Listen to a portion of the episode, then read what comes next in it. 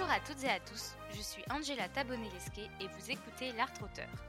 Dans ce podcast, vous découvrirez des personnes travaillant dans la culture à l'international. Pour ce nouvel épisode, le nouvel invité n'est personne d'autre que moi. Et oui, ça fait maintenant un mois que j'ai lancé le podcast et je me suis dit que c'était l'occasion pour me présenter et pour vous dire comment j'ai été amenée à créer ce projet et pourquoi je l'ai fait. Je vous laisse donc sans plus attendre avec Angela qui vous racontera tous ses secrets. Bonne écoute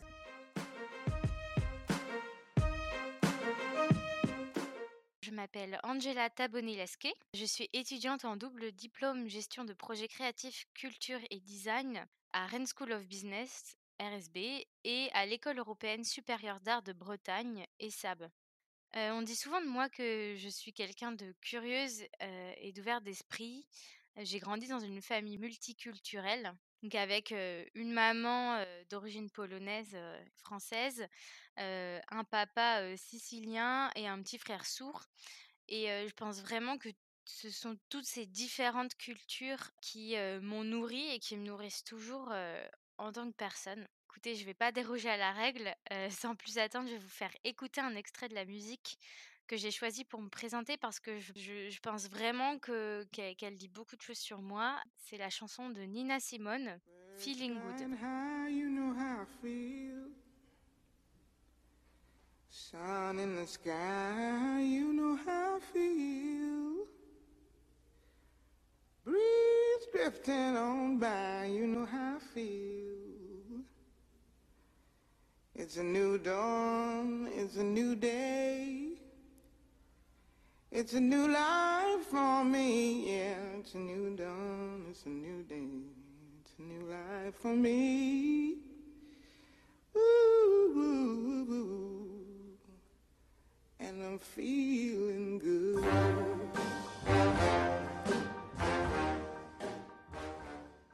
En écoutant l'extrait, j'ai beaucoup souri parce que, pour tout vous dire, euh, c'est une chanson que j'adore. Et euh, quand j'étais au lycée, euh, j'avais un groupe de musique. Et euh, ça a été la première chanson qu'on a montée ensemble. Du coup, vraiment grosse dédicace euh, à mes copains. Parce que ça m'a vraiment rappelé de bons souvenirs. Je pense notamment à, un copain, j'ai Ali, je suis sûre que quand il entend cette musique, il pense à cette période-là. Enfin voilà, je la jouais vraiment tout le temps. Coup, Voilà, ça m'a vraiment fait plaisir euh, de vous la partager. J'adore vraiment cette chanson. Elle commence euh, assez doucement, mais après elle monte en puissance. C'est jazzy, ça donne envie de bouger. La basse, elle est juste ouf. Après, moi, vraiment, j'adore les basses et on en retrouve beaucoup aussi, par exemple, dans les chansons de Celle Lassou, comme par exemple sa chanson This World. Donc voilà, vraiment, ça fait. Enfin, il y a un truc qui se passe, qui vibre en moi quand j'entends ces basses-là. Elles sont, elles sont assez incroyables. Et je trouve que c'est vraiment une musique, une musique motivante. Elle parle de, de liberté.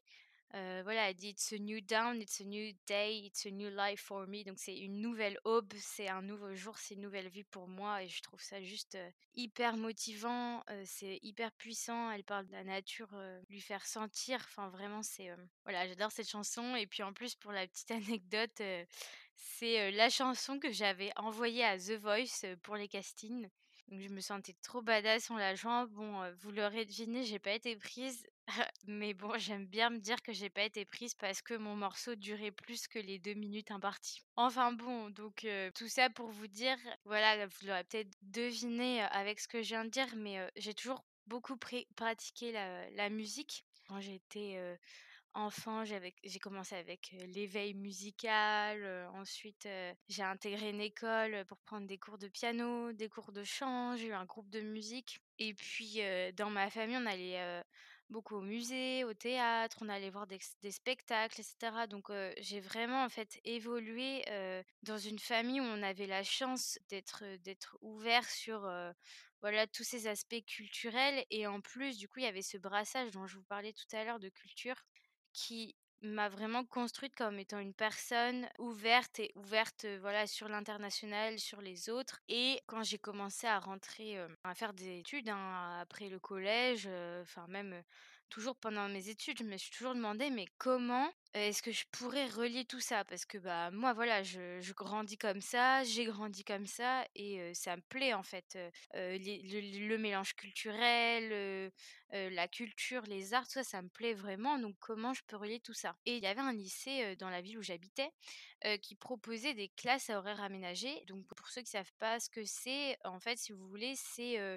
un partenariat entre, une école de musique ou un conservatoire, d'une ville et un lycée et en fait, il y a des cours à la fois de musique, donc dans l'école ou dans le conservatoire et dans l'établissement scolaire. Donc moi, vraiment, ça, c'était, le lycée dans lequel je voulais aller. Ça me permettait de continuer à faire du piano, de me perfectionner et en même temps de suivre les cours. Donc c'était vraiment genre, the place to be pour moi, enfin vraiment le le lycée à atteindre et en plus, il y avait option art du son et donc au moment des inscriptions, j'appelle ce lycée et je leur dis: «Bon, bah, voilà, j'aimerais, intégrer, cette filière» et donc là, on commence à parler et cetera avec la dame que j'avais au bout du fil. Je fais de la musique, dans dans dans telle et elle me dit: «Ah bah non, si vous êtes pas, heu, inscrite dans le conservatoire, de la ville, on peut pas vous prendre».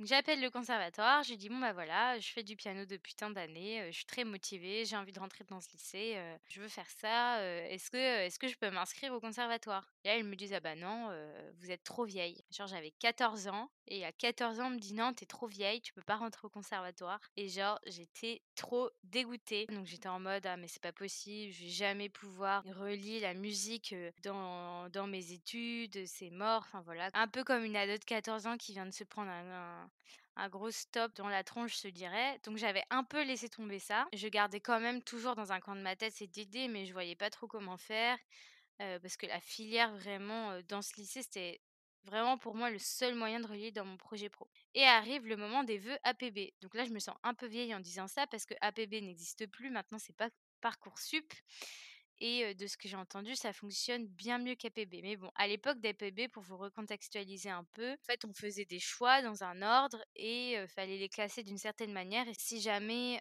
en fait, on avait un vœu, je dis n'importe quoi, vœu 3, heu, qu'on n'avait pas encore les réponses du vœu 1 et vœu 2 et ben, si on acceptait le vœu 3, bah, après, il était impossible de savoir si on était pris dans le vœu 1 ou le vœu 2 et puisqu'on avait été accepté dans le vœu 3 et ben, tous les vœux qui venaient après le vœu 3, en fait, s'effaçaient. Donc je trouve que c'était un peu mal foutu comme système, mais bon. En fait, je me suis retrouvée vraiment par hasard en classe prépa littéraire parce que voilà, heu, moi, j'avais pas du tout envie d'aller dans cette filière. J'avais mis une autre filière, en 1. Heu, en fait, bah, il fallait bien mettre d'autres choix. Comme j'étais bonne élève, la conseillère d'orientation, elle m'avait dit: «Ah bah, vous avez qu'à mettre, classe prépa littéraire. Ça correspond bien à votre profil, vous avez des bonnes notes, faut aller là-dedans, quoi». Donc j'avais fait: «Oui, oui, oui, oui», j'avais mis ça pour faire plaisir à la conseillère et puis en fait, je me suis retrouvée acceptée en classe préparatoire littéraire. Je me rappelle très bien le jour où j'ai eu les résultats, j'étais trop deg. Je rentre chez moi et là je dis à ma mère: «Non mais de toute façon, heu, j'ai eu une classe prépa, heu, littéraire, heu, bah, je fais une année sabbatique, je pars à l'étranger, quoi». Et là, je me rappelle des yeux de ma mère, genre: «Non mais ça va pas, attends, tu une place dans une classe prépa, mais c'est pas un truc qui se représentera peut-être, vraiment, faut que tu saisisses, cette opportunité, c'est trop bien et tout». Donc double frustration, donc après le lycée, j'ai la classe prépa et en fait, je me rends compte que c'est pas parce que je viens d'avoir 18 ans que que je vais partir à l'étranger, hein, parce qu'on pense qu'à 18 ans, «Ah c'est bon, tout est possible», mais en fait, donc heu, je pars en prépa et en fait, grosse révélation, j'avais une super prof d'histoire. Voilà, si jamais elle écoute, cet épisode, je suis vraiment pas sûre, mais voilà, si jamais elle écoute, vraiment merci. Qui avait bien vu que, moi, les études, ça marchait bien, je travaillais bien, mais j'étais pas plus épanouie que ça. Et j'étais en parallèle de cette première année, assez intense, présidente du bureau des étudiants. Et là, par contre, j'étais à fond, on organisait plein de ventes, on organisait des soirées, on organisait un voyage à Rome et tout. Vraiment, j'étais à fond et un jour, elle vient me parler et elle me dit: «Mais en fait, c'est ça qu'il vous faut, c'est être au contact avec les gens, vous aimez faire du commerce et cetera» et elle a commencé comme ça, comme elle était aussi prof, pour les prépas éco, donc ceux qui se prédestinaient à aller en école de commerce un peu, à m'emmener à toutes les portes ouvertes et cetera, heu, qu'il y avait des écoles de commerce. Et c'est là où j'ai repéré l'école dans laquelle je suis actuellement et que j'ai vu qu'il y avait un master culturel, donc celui dans lequel je suis et là, je me suis dit: «Mais oui, il est là ton lien, en fait. Tu finis ta prépa, tu rentres dans cette école, tu fais ce master et après tu arriveras forcément à un taf qui te fait kiffer, dans lequel tu arrives à rejoindre, la culture, la musique». Donc voilà, j'avais trouvé enfin, la filière, que je voulais.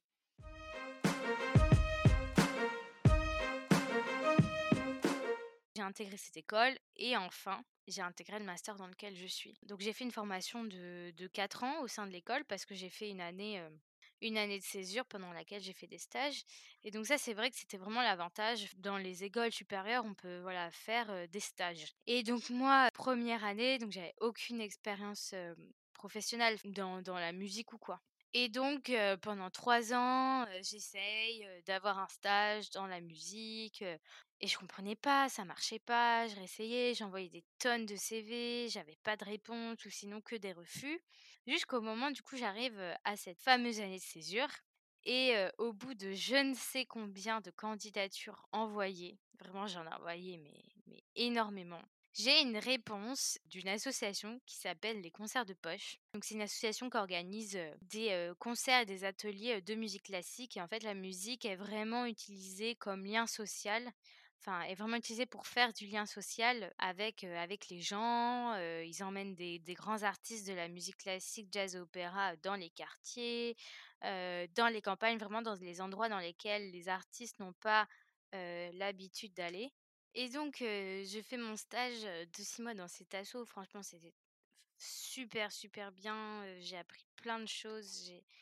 J'ai vraiment adoré travailler dans cette équipe et j'avais enfin un rôle qui me permettait d'être en contact avec des gens qui aimaient la musique, qui pratiquaient la musique, qui d'aider à partager la musique et c'était, c'était vraiment super bien. Et puis, j'ai commencé à chercher, mon 2e stage de l'année et puis là, je me suis dit: «Bon, ma tutrice de stage, elle m'a bien pris en stage, donc je vais aller lui demander pourquoi elle m'a pris, pour essayer de voir comment modifier ma candidature pour que pas que je me prenne autant de murs que je m'étais pris, avant de chercher ce stage» et donc on discute, on discute, puis à un moment donné, elle me dit: «Mais je t'ai pas pris grâce à ta lettre de motivation, hein, parce que» ah OK, c'était pour ça, en fait, que ça fonctionnait pas.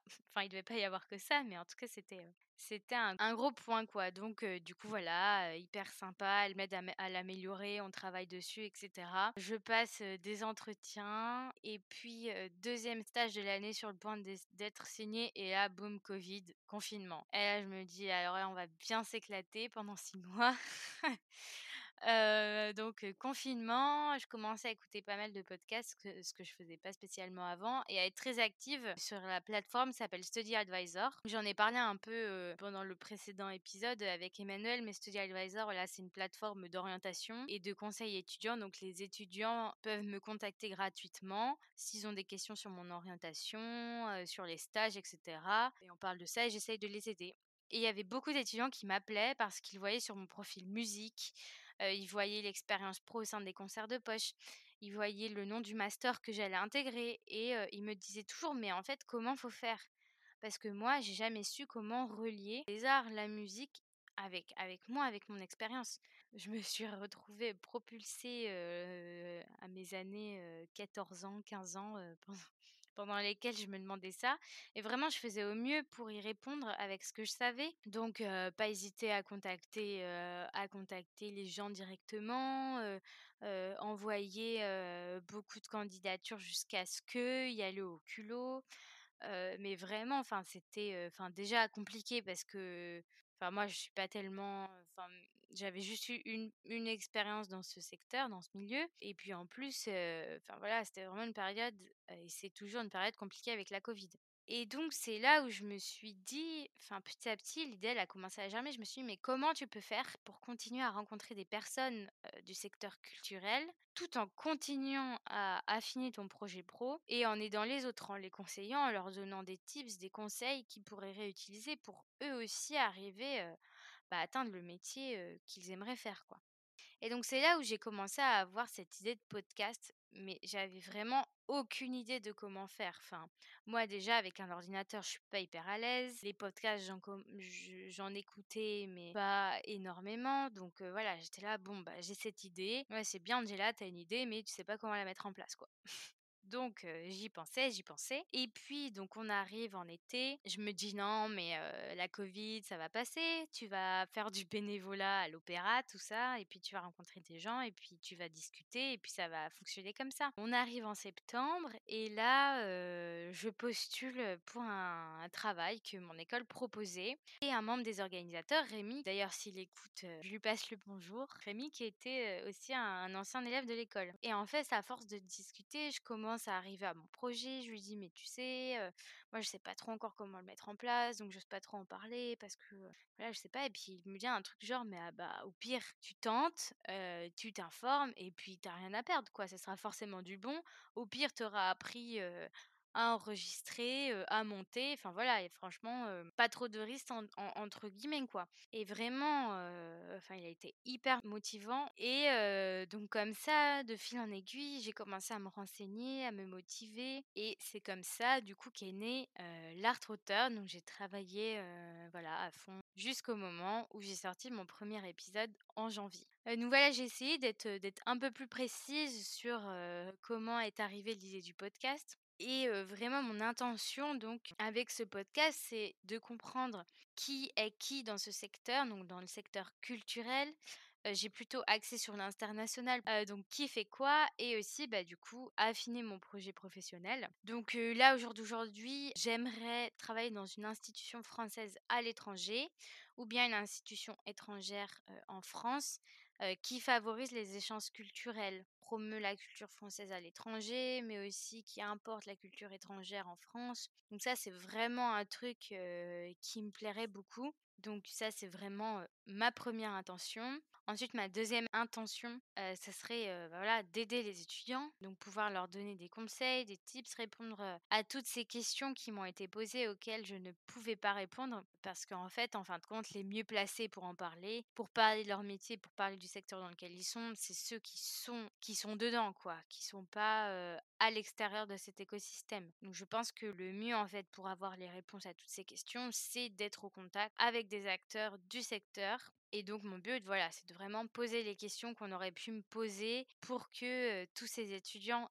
aient des réponses et de montrer aussi que que voilà, je pense très sincèrement que ce monde, enfin le secteur, culturel, c'est vraiment fermé et pour autant, je pense que voilà, si toutes ces personnes ont réussi à y rentrer, c'est que c'est possible et donc un petit peu participer à la démocratisation, de l'entrée, dans ce secteur, dans ce système. Et enfin, ma troisième intention, bah, voilà, on est en période, de covid et comme tout être social, j'aime échanger avec les gens, j'aime rencontrer des gens, avoir des relations, sociales et donc voilà, cette année, j'étais vraiment déterminée à m'investir, bénévolement dans des salles de concert, dans des festivals, j'étais déterminée à aller à plein de concerts et à profiter pleinement de ma dernière année en tant qu'étudiante, qui fait à fond, tout ce que peut avoir en matière culturelle en France et de manière générale à l'international et donc forcément, en fait, la covid m'a coupé l'herbe sous le pied et donc le fait de pouvoir parler musique, théâtre, spectacle, enfin, en fait, juste d'échanger avec des gens qui kiffent leur métier, je me dis que que c'est déjà un pas de plus vers la culture. Merci d'avoir écouté cet épisode un peu spécial jusqu'au bout. J'espère qu'il vous aura permis de me connaître mieux et de comprendre les motivations qui m'ont poussé à créer l'art auteur. Si cet épisode vous a plu, n'hésitez pas à vous abonner à la plateforme sur laquelle vous êtes en train d'écouter, mais aussi à laisser un commentaire et 5 étoiles, c'est ce qui permettra de m'aider à faire découvrir le podcast à d'autres personnes. On se retrouve le 21 février pour un nouvel épisode, et en attendant, prenez soin de vous.